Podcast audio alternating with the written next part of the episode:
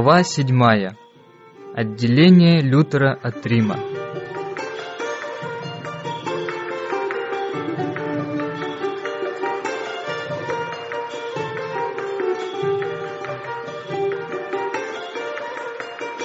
Среди тех, кто был призван вывести церковь из мрака папства к свету более совершенной и чистой веры, самое выдающееся место занимает Мартин Лютер.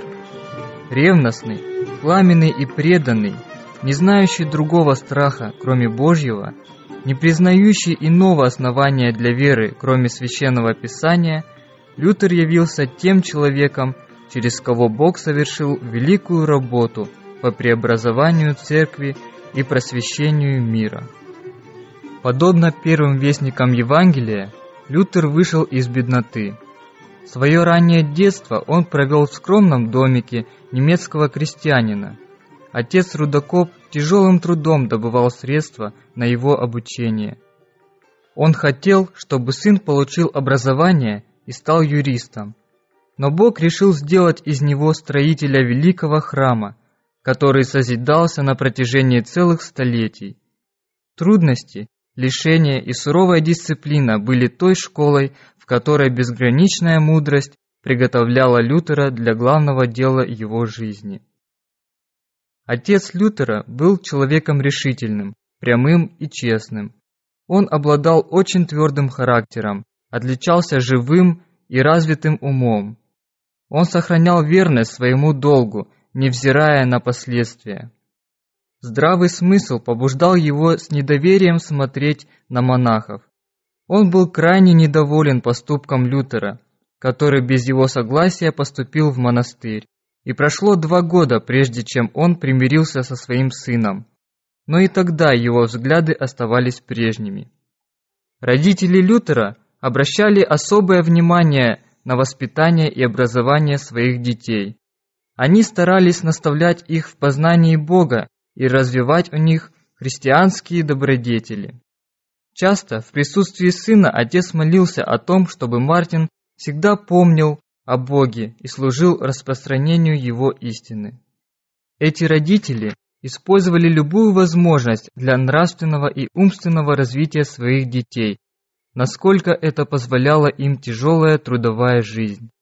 В своей решительности и твердости они порой слишком усердствовали, но сам реформатор находил, что хотя родители иногда и ошибались, однако их воспитание заслуживало скорее одобрения, нежели порицания. В школе, куда Лютер поступил очень рано, с ним обращались строго и иногда даже били. Бедность его родителей была такова, что, отправившись учиться в другой город, он некоторое время вынужден был зарабатывать себе на пропитание пением, ходя от одной двери к другой, и часто голодал. Господствующие в то время мрачные суеверия, облеченные форму религии, наполняли мальчика страхом. Он ложился спать с тяжелым сердцем, с трепетом думая о мрачном будущем и испытывая постоянный страх при мысли о Боге, которого представлял себе не добрым небесным отцом, а строгим, неумолимым судьей, жестоким тираном. Все же, несмотря на многочисленные и такие сильные разочарования, Лютер неудержимо тянулся вперед, к высшему образцу морального и умственного совершенства, которого так жаждала его душа. Он жадно впитывал знания, его серьезный, деятельный ум не удовлетворялся чем-то показным и поверхностным, но стремился ко всему значительному и весомому. Когда в 18-летнем возрасте он поступил в Эрфуртский университет, его материальное положение было намного лучше, чем в прежние годы. Трудолюбивые и бережливые родители Лютера к тому времени скопили денег и теперь могли помочь своему сыну во всем необходимом. Общение с добрыми и здравомыслящими друзьями в какой-то степени развеяло неприятный осадок в душе, оставшийся после школы. Он старательно изучал произведения лучших писателей, обогащая ум их яркими мыслями и делая мудрость мудрых своей собственностью.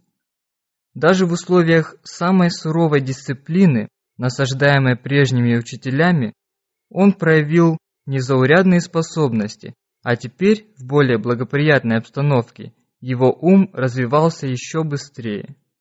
Блестящая память, живое воображение, развитое логическое мышление и прилежание вскоре помогли ему занять первое место среди своих товарищей. Дисциплинированность в занятиях сделала его зрелым мыслителем и обострила восприятие действительности, что пригодилось потом в жизненной борьбе.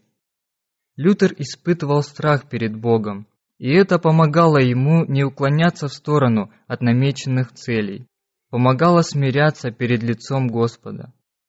Он сознавал свою постоянную зависимость от божественной помощи и каждый день начинал с молитвы. Сердце его было всегда обращено к Богу, которого он умолял о поддержке и руководстве. «Хорошо помолиться», — говорил он часто, — «лучше, чем наполовину выучить задание». Однажды, просматривая книги в университетской библиотеке, Лютер обнаружил латинскую Библию. До этого он никогда не видел такую книгу и даже не подозревал о ее существовании. Во время общественных богослужений он слышал отдельные отрывки из Евангелия и посланий и предполагал, что они-то и составляют Библию. А теперь впервые он увидел полную Библию. Со смешанным чувством благоговения и изумления он перелистывал священные страницы – с бьющимся сердцем, трепеща, читал он слова жизни, временами останавливаясь и восклицая «О, если бы Бог послал мне лично такую книгу!» Ангелы небесные окружали его, и лучи света, исходящие от престола Божьего, открыли ему сокровища истины. Он всегда боялся оскорбить Бога, а теперь как никогда раньше глубоко осознавал свое греховное состояние. Твердое желание получить прощение грехов и обрести мир с Богом побудило его поступить в монастырь.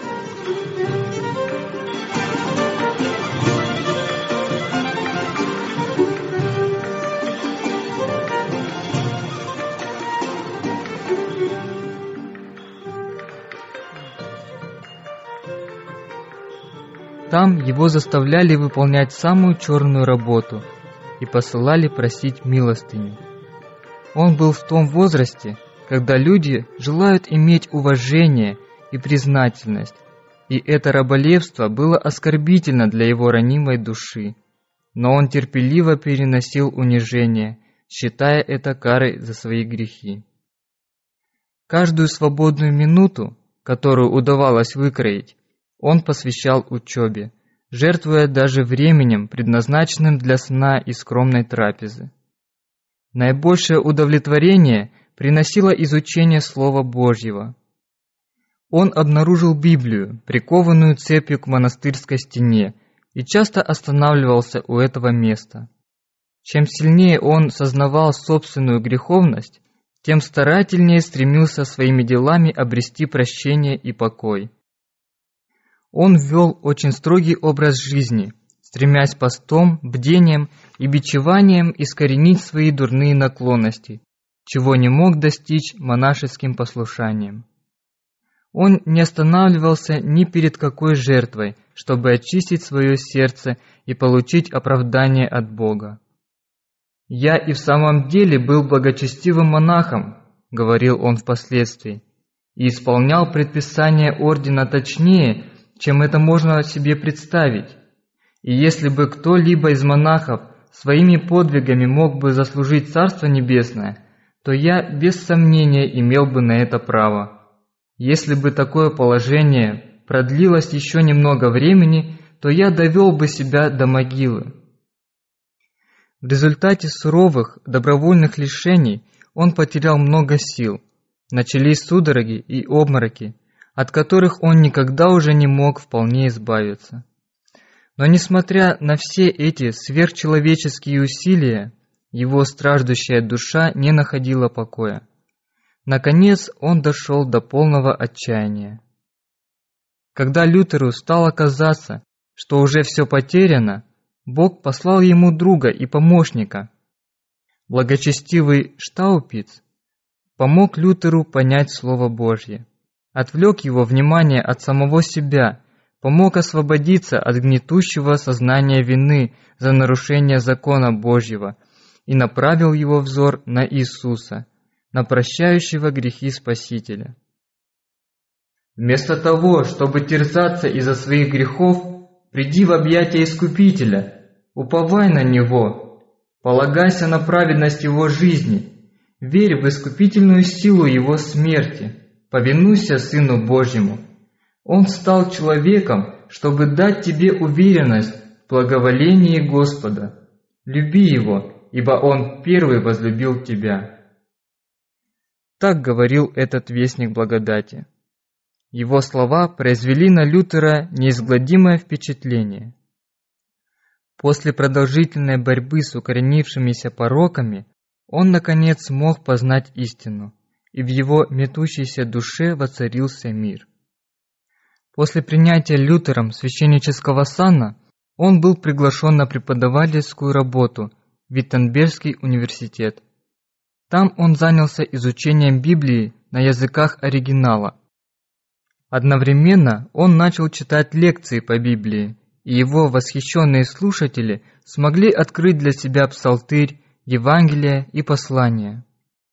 Штаупиц, его друг и учитель, убеждал его с кафедры проповедовать Слово Божье. Лютер колебался, чувствуя себя недостойным обращаться к народу во имя Христа. Только после долгой внутренней борьбы он, наконец, уступил просьбам друзей. К тому времени он уже хорошо знал Библию, и благодать Божья покоилась на нем. Его красноречие увлекало слушателей. Сила и яркость излагаемой им истины воздействовали на ум, а его воодушевление трогало их сердца. Лютер по-прежнему оставался верным сыном папской церкви и даже мысли не допускал, что в будущем его позиция изменится. Божье провидение направила его в Рим. Путешествуя пешком, он по пути останавливался в монастырях. Одна итальянская обитель поразила его роскошью, богатством и пышностью. Получая содержание из государственной казны, монахи жили в великолепных покоях, носили богатые одежды и изысканно питались. С глубокой скорбью Лютер сравнивал эту картину с самоотречением и лишениями своей жизни и пришел в полное смятение. Его мучили плохие предчувствия. Наконец, вдали он увидел заветный город на семи холмах. Тронутый до глубины души, Лютер бросился на землю, восклицая «Приветствую тебя, священный Рим!» Он ходил по городу, посещал храмы, прислушивался к священникам и монахам, без устали рассказывавшим о различных чудесах. Принимал участие во всех религиозных церемониях. Повсюду он видел картины, поражавшие его своим безобразием. Он видел, что беззаконие царит среди духовенства всех рангов. Он слышал непристойные шутки прилатов и приходил в ужас от их отвратительного богохульства, проявлявшегося даже во время мессы. И среди монахов, и среди жителей города он замечал расточительность и распутство. Повсюду, вместо праведности, он встречал скверну. «Трудно себе представить», – писал он, – «какие грехи и позорные дела совершаются в Риме. Для того, чтобы поверить, нужно видеть и слышать все это – Здесь бытует такая поговорка. Если существует ад, то Рим построен на нем. Это бездна, из которой исходят все грехи. В своем постановлении папа обещал отпущение грехов всем тем, кто на коленях поднимется по так называемой Пилатовой лестнице, по которой, согласно молве, сошел наш Спаситель, когда вышел из римского верховного судилища и которая каким-то чудом была перенесена из Иерусалима в Рим. Однажды, когда Лютер благоговейно на коленях поднимался по ней, вдруг громоподобный голос произнес праведный верою жив будет. Он вскочил на ноги и с ужасом и стыдом поспешно удалился. И с тех пор эти слова библейского текста всегда звучали в его душе. Внезапно он увидел всю обманчивость человеческой надежды спастись при помощи собственных дел и понял необходимость постоянной веры в заслуги Христа. Его глазам открылись заблуждения папства. Когда он отвернулся от Рима, то отвернулся от него всем сердцем. И с того времени началось его удаление от папской церкви, пока, наконец, он окончательно не порвал всякую связь с ней.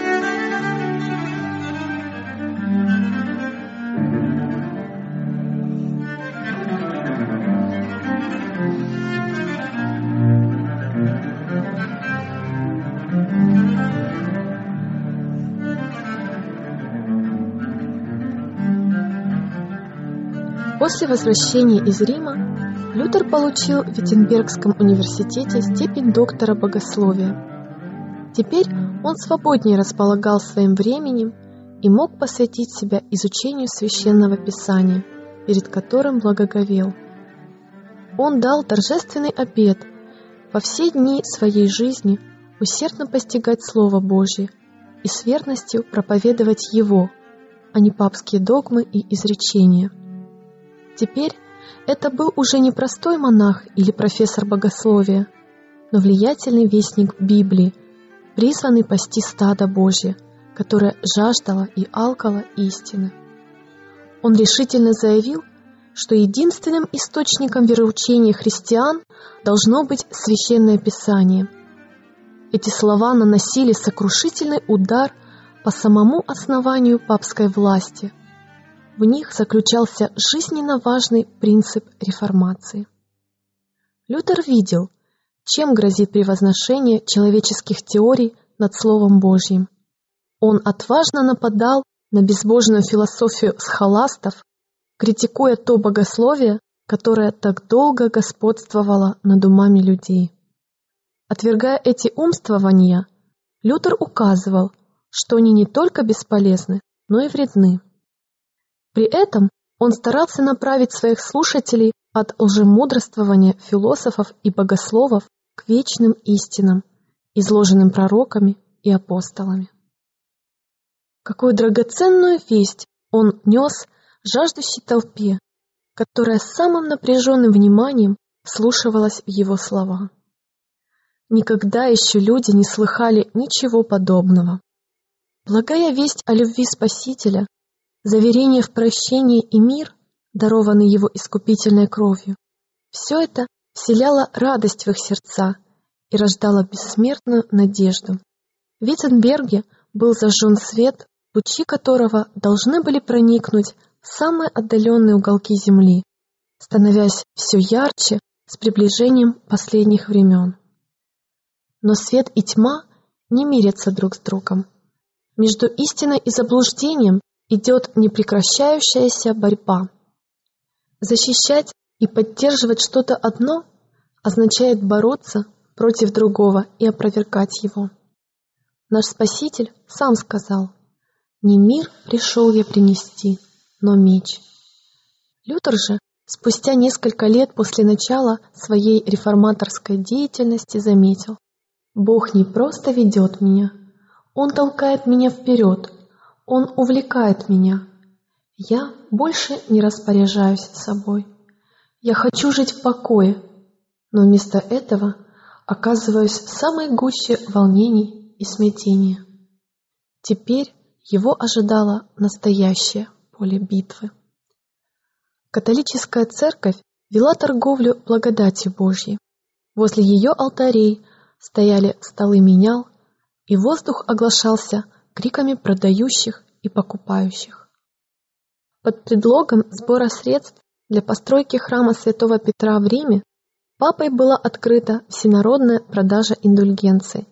Грехи прощались за деньги. Ценой преступления предстояло воздвигнуть храм для прославления Божьего имени, на беззаконное средство заложить краеугольный камень. Но то, что должно было послужить величию Рима, нанесло его могуществу и великолепию самый сокрушительный удар. Действия папства привели к появлению его самых решительных и сильных врагов. Началась борьба, поколебавшая папский трон и трезубчатую тиару на голове римского иерарха. Чиновник по имени Тецель, руководивший продажей индульгенций в Германии, был ранее уличен в самых низких преступлениях против общества и закона Божьего, но избежал заслуженного наказания. Более того, ему поручили осуществлять корыстолюбивые и бессовестные замыслы папства. С неподражаемым бесстыдством он рассказывал самые невероятные басни о чудесах, стремясь прельстить невежественный и суеверный народ. Если бы Слово Божье было доступно людям, то их нельзя было бы обмануть так легко. Библию потому и скрывали от народа, чтобы держать его под контролем римской церкви и умножать власть и богатство ее высокомерных вождей. Впереди Тецеля, вступавшего в город, шел глашатай, восклицавший «Благодать Божья и святого Отца теперь у ваших ворот!» И народ приветствовал нечестивого кощунника, как самого Бога, сошедшего к ним с небес. В церкви шла постыдная торговля, и Тецель с кафедры превозносил индульгенцию как самый драгоценный дар Божий. Он объяснял, что индульгенции отпускают их обладателю грехи, которые тот совершает как в настоящем, так и в будущем, и что даже нет необходимости в раскаянии. Более того, он уверял своих слушателей, что индульгенции обладают силой спасать не только живых, но и умерших. И стоит только деньгам зазвенеть в его ящике, как душа вылетает из чистилища и попадает на небо. Когда Симон Волхв предложил апостолам приобрести у них за деньги силу, чтобы совершать чудеса, Петр ответил ему, «Серебро твое да будет в погибель с тобою, потому что ты помыслил дар Божий получить за деньги. Но предложение Тецеля было подхвачено тысячами. Золото и серебро рекой текли в его кассу. Спасение, которое можно было купить за деньги, приобреталось легче, чем спасение, которое требовало от грешника раскаяния, веры и постоянных усилий в борьбе с грехом. Ученые и благочестивые мужи католической церкви восстали против учения об индульгенциях, и многие не верили в утверждения, противоречащие Божьему откровению и здравому смыслу.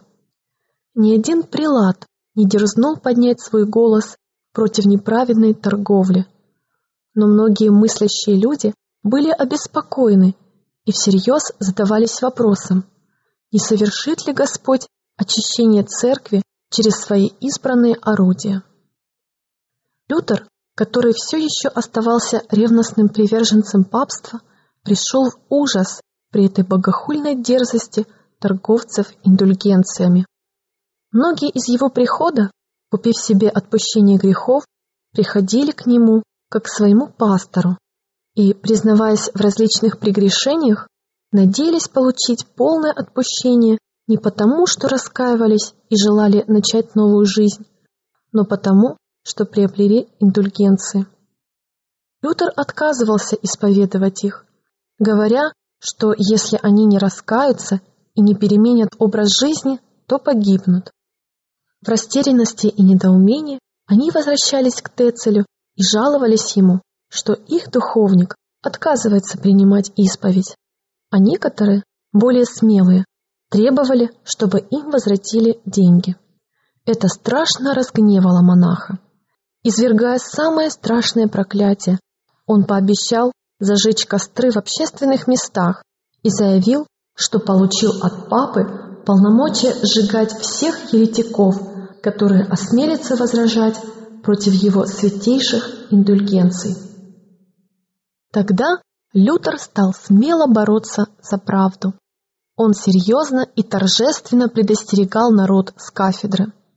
Вскрывая всю мерзость греха, он учил, что собственными делами человек не может уменьшить свою вину или же избежать наказания. Только раскаяние перед Богом, только вера во Христа может дать грешнику спасение.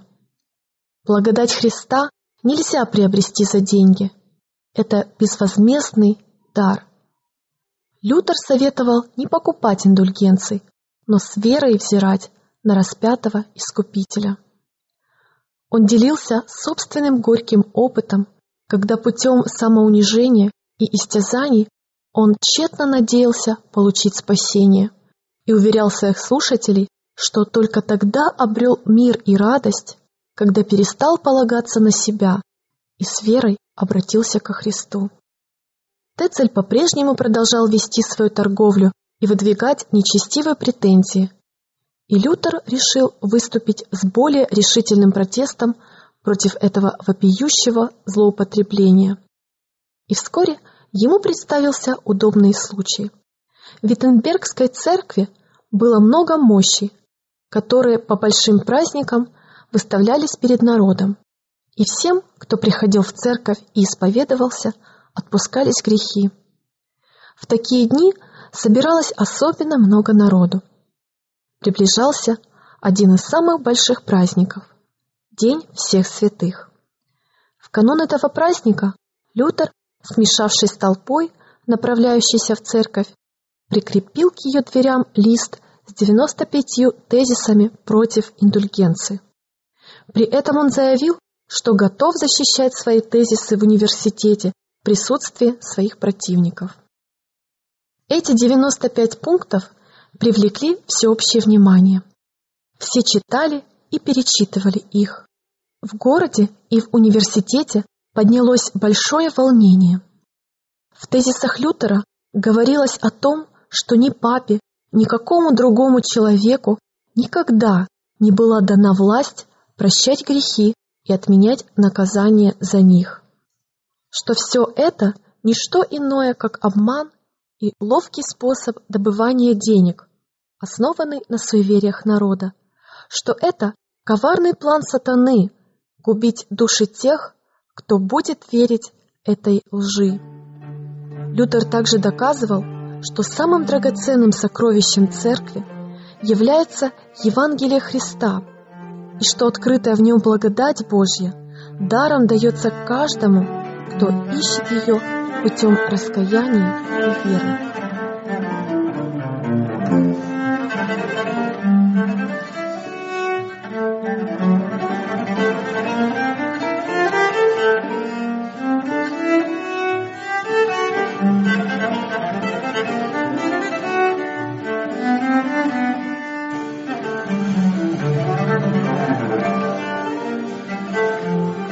Тезисы Лютера бросали вызов врагам истины, но никто не осмелился принять его.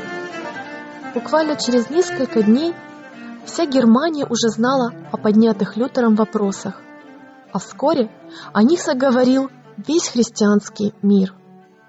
Многие из благочестивых католиков, которые со скорбью смотрели на страшное беззаконие, господствующее в церкви, но не знали, как воспрепятствовать ему, с великой радостью читали тезисы Лютера, слыша в них голос Божий. Они видели в этом милосердную руку Бога, желающего положить конец потоку беззаконий, исходящему от римского престола. Князья и судьи втайне ликовали, что будет ограничена высокомерная папская власть, отказывавшая людям вправе оспаривать ее решение.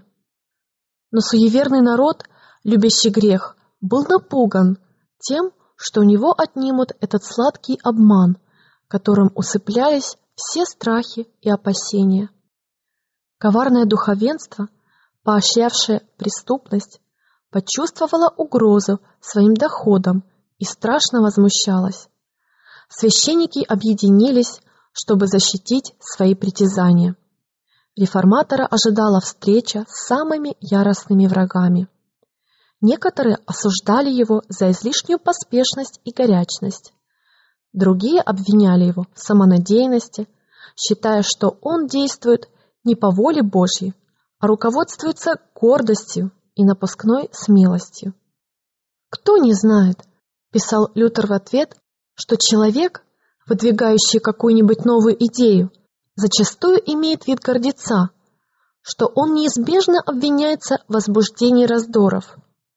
Почему Христос и все остальные мученики были преданы смерти? Потому что на них смотрели, как на больших гордецов, с презрением относящихся к мудрости того времени, ведь они смело выдвигали новые идеи, не посоветовавшись при этом смиренно с переверженцами устоявшихся традиций и понятий. И еще он писал, «То, что я делаю, будет совершено не человеческой мудростью, но по изволению Божьему. Если это работа от Бога, кто сможет остановить ее? Если же это не от Бога, кто сможет продвигать ее вперед? Не моя воля, не их и не наша, но Твоя да будет воля, о Святой Отец, сущий на небесах. Хотя Лютер в этой работе был руководим Духом Божьим, ему предстояла самая суровая борьба. Подобно могучему потоку, обрушились на него упреки врагов и, конечно, неправильное истолкование его намерений, несправедливые оценки его личности и поступков. Все это вместе взятое не прошло бесследно. Он был уверен в том, что руководители народа как в церкви, так и в учебных заведениях с готовностью объединяться с ним вместе в деле реформации. Сердце Лютера наполнялось радостью и надеждой, когда он слышал слова ободрения от высокопоставленных лиц и видел, что они понимают его. Он верил, что для церкви зайдет заря нового дня. Но вскоре и эти поощрения превратились в упреки и порицания. Многие государственные и церковные сановники были убеждены в истинности тезисов Лютера. Но очень скоро им стало ясно, что за принятием учения Лютера неизбежно последуют большие перемены. Просвещение и реформа в народе фактически означали подрыв всевластия Рима. Было ясно, что скоро иссякнут щедрые поступления в его казну, питавшие роскошь папского двора. Более того, учить народ самостоятельно думать и действовать, учить видеть в Христе единственную надежду на спасение, означало расшатывать папский трон, что в конце концов сокрушило бы и авторитет этих сановников. По этим соображениям они отказались принять путь познания, предложенный им Богом. Выступая против человека, посланного просвещать их, они тем самым выступили против Христа и истины. Иногда Лютер трепетал, думая о своей доле. Он один сопротивлялся сильным мира сего.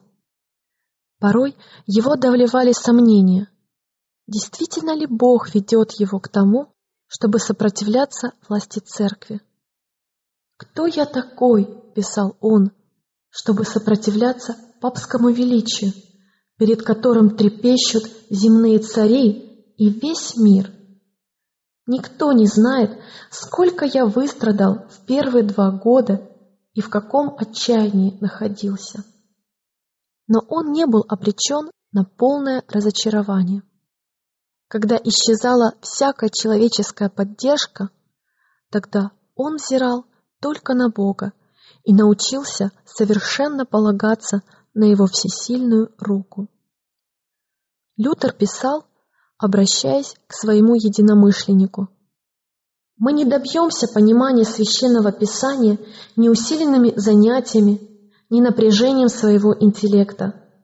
Твоя первая обязанность – начинать с молитвы, умоляя Бога, чтобы Он в своей великой милости открыл тебе истинный смысл – своего слова.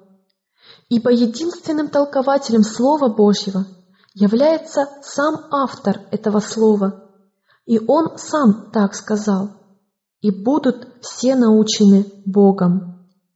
Не надейся достигнуть чего-либо собственными усилиями, не полагайся на свой ум, полагайся только на Господа и на влияние Его Духа. Поверь мне, как человеку, пережившему все это на личном опыте. Все, кто призван Богом проповедовать торжественные истины для своего времени, могут извлечь из этих слов очень полезный урок. Эти истины приведут в ярость сатану и тех людей, которые любят, чтобы их тешили баснями. Для борьбы с силами зла недостаточно человеческой мудрости и разума. Если враги Лютера ссылались на обычаи и традиции или же на постановление и авторитет папы, то реформатор обращался к Библии и только к Библии. Разгневанные рабы формализма и суеверия не могли опровергнуть доказательства, взятые из священного писания, поэтому жаждали его крови, подобно тому, как иудеи жаждали крови Христа. «Он еретик!» — кричали римские ревнители. Разрешить этому страшному еретику жить хотя бы один час значит предать дело церкви. По нему плачет виселица.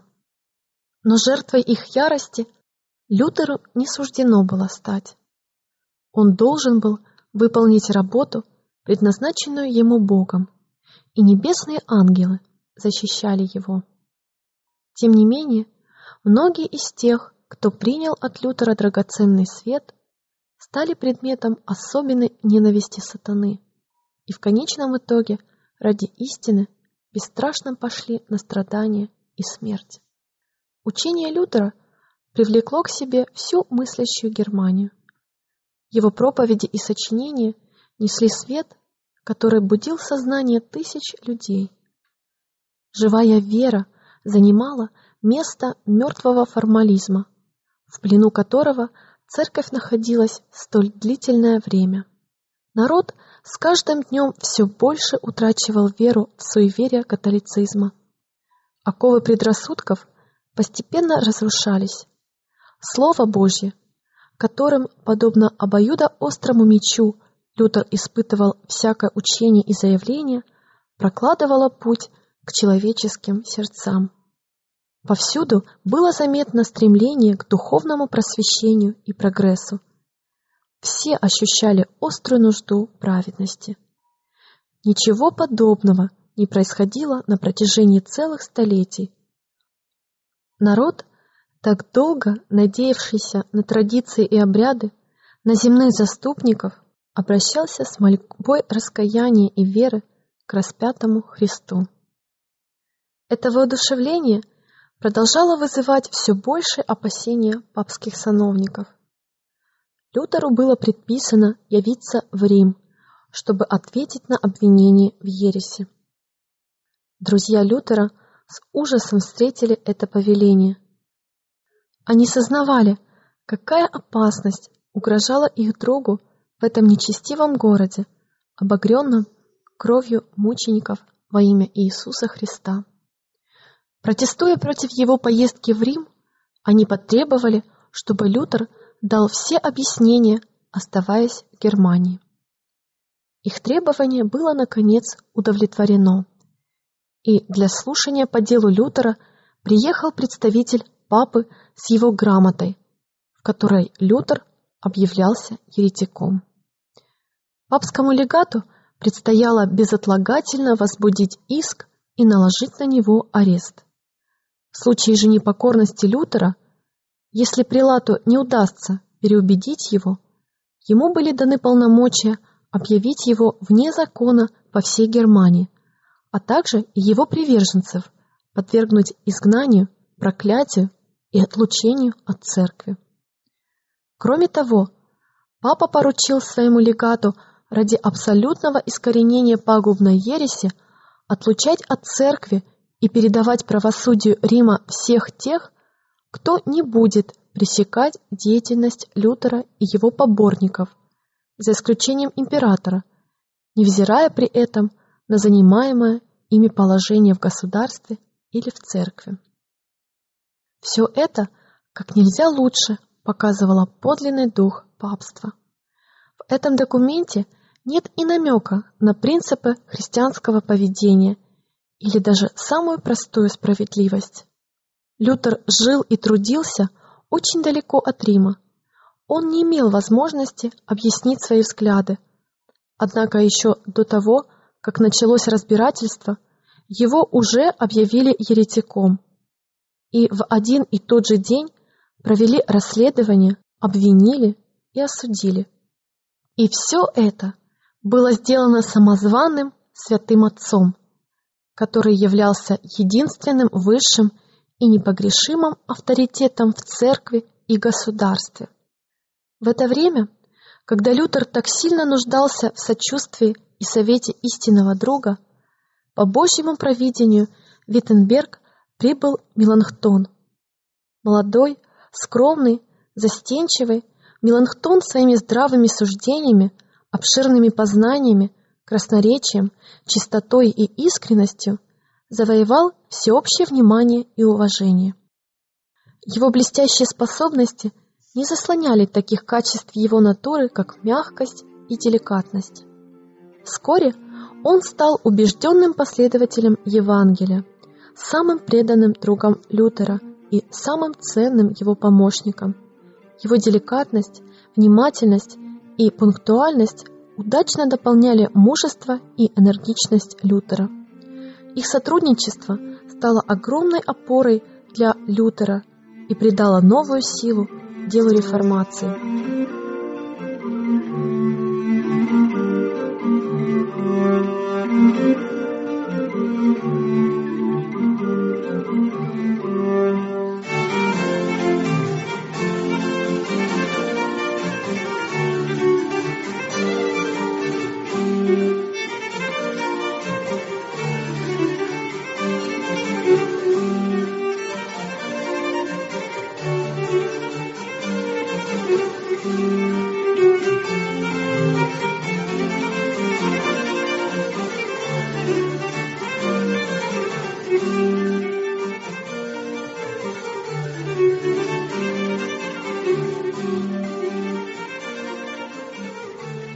Местом суда был назначен Аугсбург, и Лютер пешком отправился туда.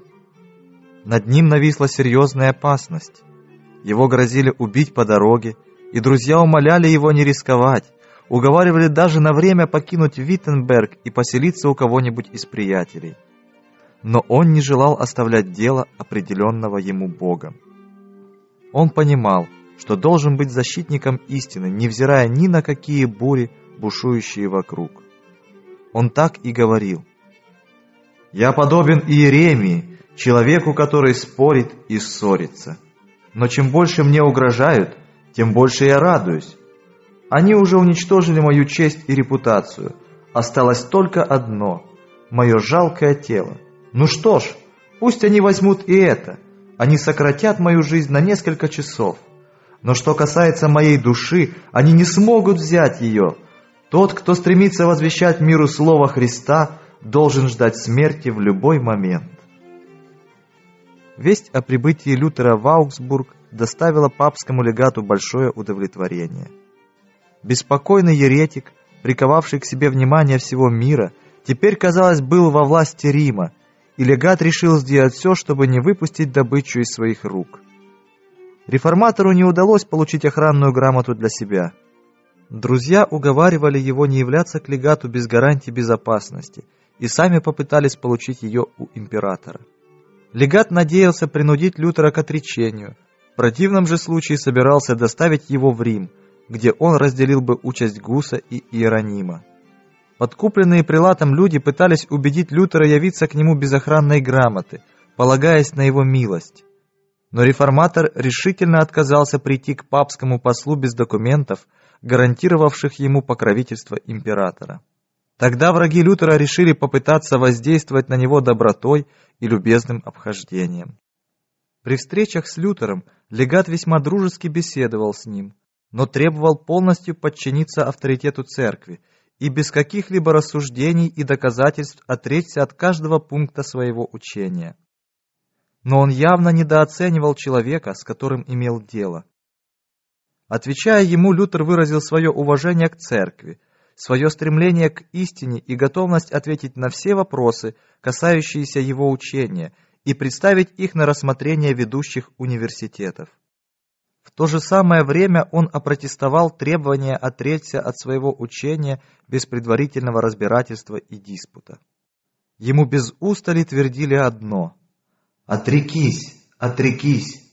Реформатор же, указав, что основывается на священном писании, твердо заявил, что не может отречься от истины. Прилад, бессильный опровергнуть доказательства Лютера, то осыпал его ругательствами и упреками, то старался подкупить лестью, то гневно цитировал изречения отцов церкви и различных преданий, не давая реформатору возможности произнести ни единого слова. Видя бесполезность подобных разговоров, Лютер в конце концов получил неохотно выданное разрешение дать ответ в письменном виде. Добиваясь этого права, писал Лютер другу, обвиняемый извлекает двойную пользу. Прежде всего, написанное может быть отдано на суд разным людям, и, во-вторых, появляется больше шансов, если не возвать к совести, то, по крайней мере, сыграть на страхах высокомерного, невнятно бормочущего деспота, который в противном случае постарается подавить нас своей надменной речью. При следующей встрече Лютер дал короткое, но исчерпывающее объяснение, подкрепленное многочисленными выдержками из Священного Писания. Прочитав вслух написанное, Лютер вручил бумагу кардиналу, который с презрением отбросил ее от себя, крича, что это просто набор пустых слов и цитат, не имеющих никакого отношения к делу. Тогда Лютер с воодушевлением заговорил о том, во что верил этот прилад – о традициях и доктринах церкви и с их помощью полностью опроверг все его утверждения. Доказательства Лютера были безупречны, и прилад, потеряв самообладание, в ярости закричал «Отрекись! Если не сделаешь этого, я пошлю тебя в Рим, где ты предстанешь перед судьями, хорошо знающими свое дело. Я предам тебя и твоих приверженцев анафеме, и всех сочувствующих тебе отлучу от церкви». И добавил напыщенно Отрекись, или больше не показывайся мне на глаза. Лютер немедленно удалился вместе с друзьями, таким образом ясно давая понять, что ни о каком отречении не может быть и речи. Не такого исхода дела ожидал кардинал. Он льстил себя надеждой, что силой и запугиванием заставит Лютера подчиниться. Но теперь, когда рухнули его планы, он не мог скрыть досады на своих помощников. Мужественное выступление Лютера не прошло без следа. Присутствовавшие на встрече люди получили возможность сравнить поведение двух мужей и сделать соответствующие выводы о правоте и силе каждого из них. Какой разительный контраст! Скромный, простой и непреклонный реформатор опирался на силу Бога и защищал истину. Папский же посол самонадеянный и властный, надменный и безрассудный – не привел ни одного доказательства из священного писания и только неистово кричал «Отрекись, иначе будешь отправлен в Рим, и там получишь заслуженное наказание». Несмотря на имевшуюся у Лютера охранную грамоту, существовала опасность, что его арестуют. Друзья Лютера, видя всю бесполезность дальнейшего пребывания реформатора в Аугсбурге, настаивали на его немедленном возвращении в Виттенберг необходимо было соблюдать крайнюю осторожность. И ночью, верхом на лошади, в сопровождении только одного проводника, предоставленного магистратом, Лютер покидает Аугсбург. Терзаемый мрачными предчувствиями, реформатор пробирается по темным и пустынным улицам города. Он знал, что жестокие и коварные враги замышляли уничтожить его и следили за каждым его шагом. Удастся ли ему избежать расставленных сетей? Это были минуты сильнейшей тревоги и горячих молитв. Вот он уже добрался до городской стены. Ворота отворились, и он беспрепятственно выехал из города вместе с проводником. Почувствовав себя в безопасности, беглецы пришпорили лошадей, и прежде чем римский прилад узнал об отъезде Лютера, тот был уже далеко. Сатана и его сообщники потерпели поражение. Человек, которого они считали своей добычей, ускользнул из их рук, как птица из сети птицелова. Узнав о побеге Лютера, Прилад был страшно удивлен и разгневан. Он надеялся, что его решительный отпор этому возмутителю церковного спокойствия будет должным образом вознагражден. Но теперь все радужные ожидания позорно провалились. Весь свой гнев он излил в письме к Фридриху, курфюрсту Саксонскому, горько обвиняя Лютера и требуя, чтобы Фридрих отправил реформатора в Рим или же изгнал его из Саксонии. В свою очередь Лютер требовал, чтобы прилад или папа на основе священного писания доказали ему его заблуждение, торжественно обещая, что если это будет сделано, то он отречется от своих взглядов. При этом он неустанно благодарил Бога за то, что Господь нашел его достойным страдать во имя такого святого дела. Курфюрст был мало знаком с учением Лютера, но его поразили искренность, сила и ясность слов реформатора, и он твердо решил покровительствовать ему до полного выяснения дела. В ответ на обращение прилата он написал «Вы должны быть удовлетворены приездом доктора Мартина Лютера в Аугсбург. Мы не ожидали, что вы будете принуждать его к отречению, вместо того, чтобы убеждать. Никто из ученых мужей в нашем государстве не сообщил мне, что учение Мартина Лютера безбожное, антихристианское или еретическое. И Курфюрст отказался отправить Лютера в Рим или же выслать его из своих владений. Фридрих видел плачевное состояние нравственности в обществе. Огромная нужда в реформе была очевидна. Он понимал, что если бы люди исполняли требования Божьи и поступали в согласии со своей совестью, очищенной истиной, тогда не пришлось бы тратить большие средства на борьбу с преступностью. Он видел, что труды Лютера направлены именно к этой благородной цели, и втайне радовался тому, что в церкви повеял свежий ветер перемен. Он не мог не заметить и того, что Лютер пользовался необыкновенным успехом как профессор университета. Только год прошел с тех пор, как Лютер прибил свои тезисы к дверям храма, а число пилигримов, приезжающих в церковь на праздник всех святых, заметно убавилось. Рим лишился своих прежних приверженцев, сократился поток пожертвований, но Виттенберг не опустел. Теперь его заполняли не паломники, пришедшие на поклонение мощам, но студенты университета. Сочинения Лютера пробудили всеобщий интерес к священному писанию не только в Германии. Из разных стран приезжали молодые люди, чтобы учиться в Виттенбергском университете. Приблизившись к Виттенбергу, юноши, впервые увидевшие его, поднимали руки к небу и благодарили Бога за то, что из этого города распространяются лучи света истины, подобно тому, как в древние времена из Сиона исходил свет в самые отдаленные страны. Тем не менее, Лютер не до конца разочаровался в учении католицизма. Но сравнивая святые истины с папским учением и постановлениями, он приходил в изумление. «Я читаю», — писал он, — «папские указы и не знаю, является ли папа самим антихристом или же его апостолом. Настолько Христос оболган и распят его документах.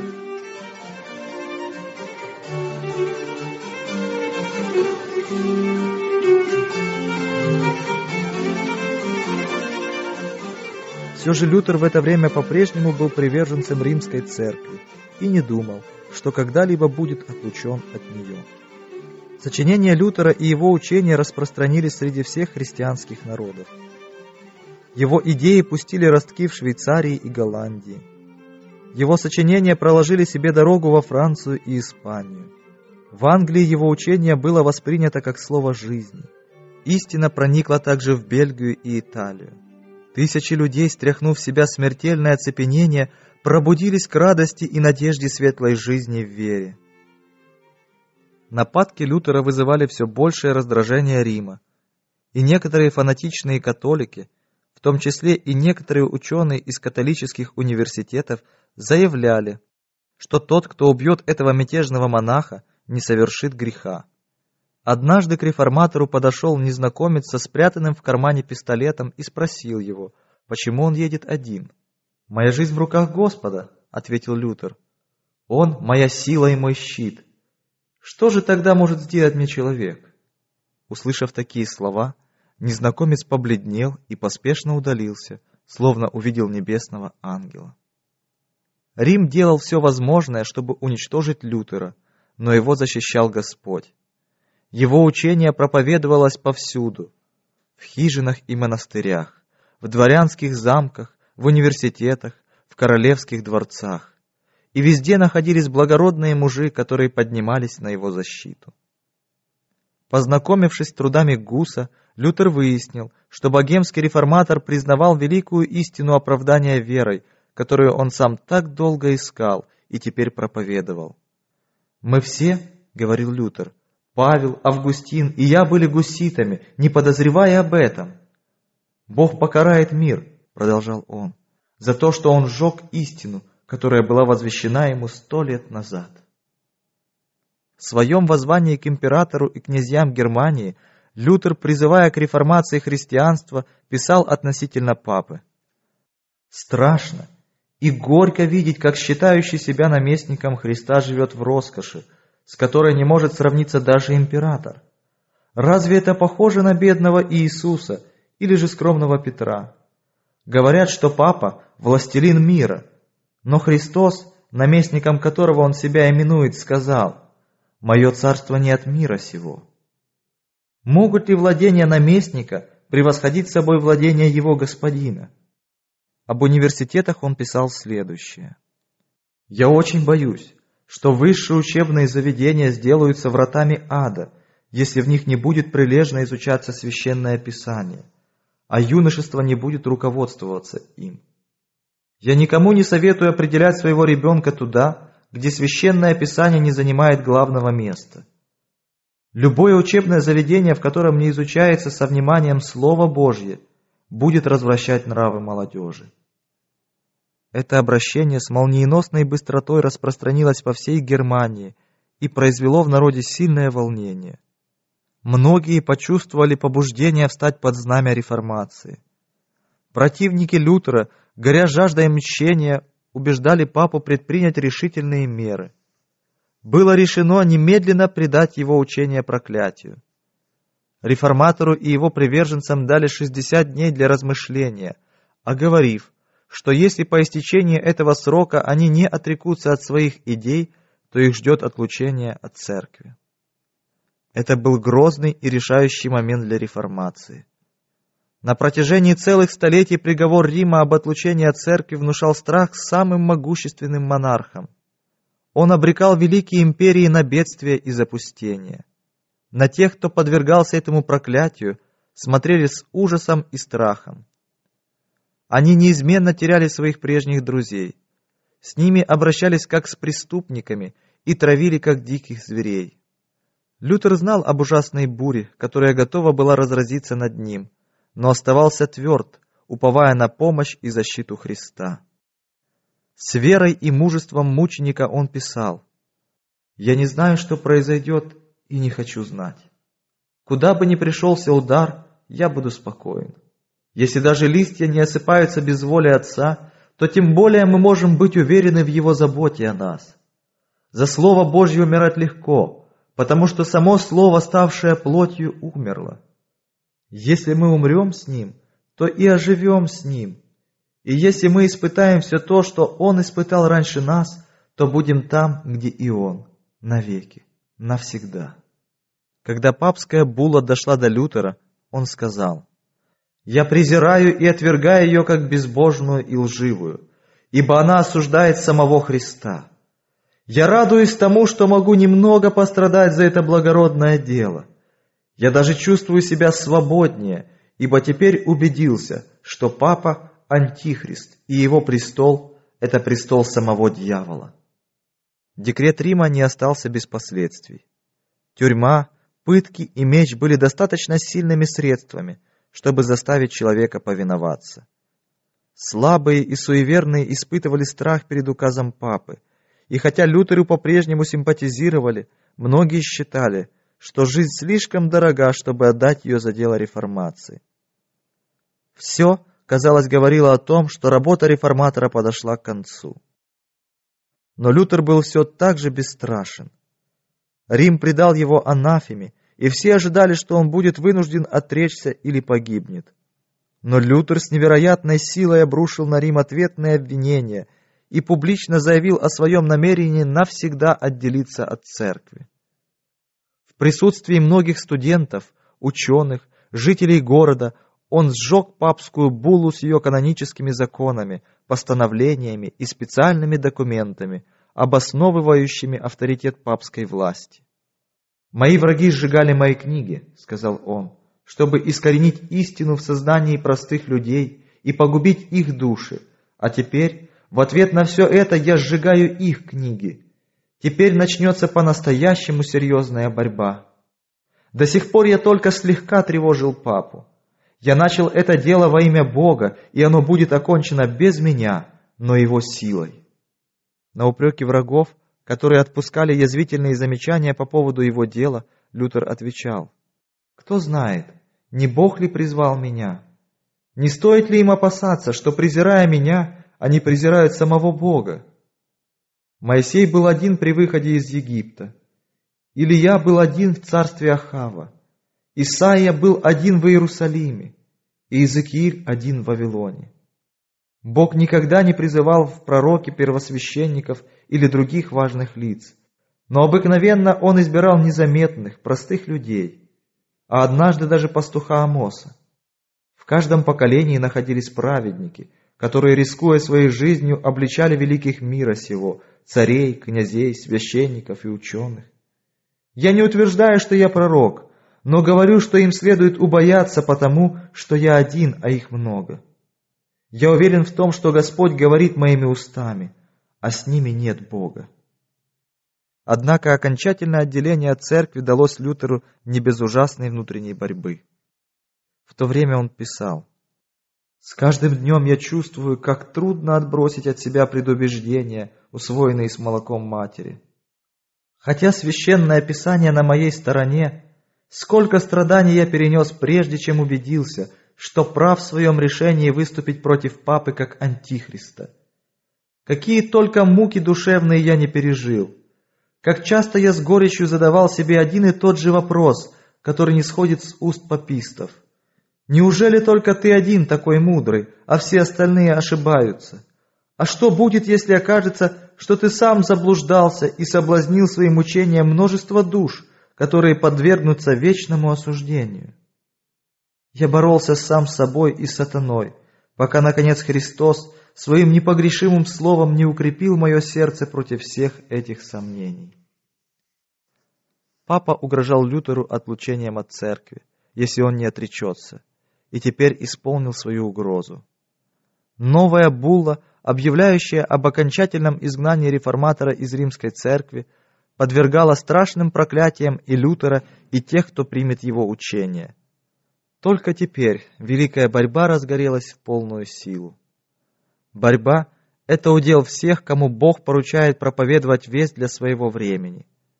В одни Лютера проповедовалась истина особой важности для его времени, а в наши дни проповедуется истина, важная для церкви нашего времени. Тот, по чьей воле все происходит, ставит людей в разные обстоятельства и поручает им особое дело — соответствующее времени и условиям, в которых они живут. Если они будут ценить посланный им свет, перед ними откроются более широкие горизонты. Но большинство людей в наши дни стремятся познать истину не более, чем паписты, боровшиеся с Лютером. И в наши дни, как и в прежние века, предпочтение отдают человеческим теориям и традициям, а не Слову Божьему. Пусть те, кто проповедует истину в настоящее время, не ждут, что она будет принята с большей благосклонностью, чем в одни реформаторов. Великая борьба между истиной и заблуждением, между Христом и сатаной будет все усиливаться до конца истории нашего мира. Иисус сказал своим ученикам, «Если бы вы были от мира, то мир любил бы свое. А как вы не от мира, но я избрал вас от мира, потому ненавидит вас мир. Помните слово, которое я сказал вам. Раб не больше господина своего. Если меня гнали, будут гнать и вас. Если мое слово соблюдали, будут соблюдать и ваши. Кроме того, наш Господь ясно говорит, «Горе вам, когда все люди будут говорить о вас хорошо, ибо так поступали со лжепророками отцы их. Дух современного мира противоречит Духу Христа точно так же, как в прежние времена. И проповедующие истинное Слово Божье неповрежденным встречают сейчас не больше понимания, чем их предшественники. Формы борьбы против истины могут перемениться.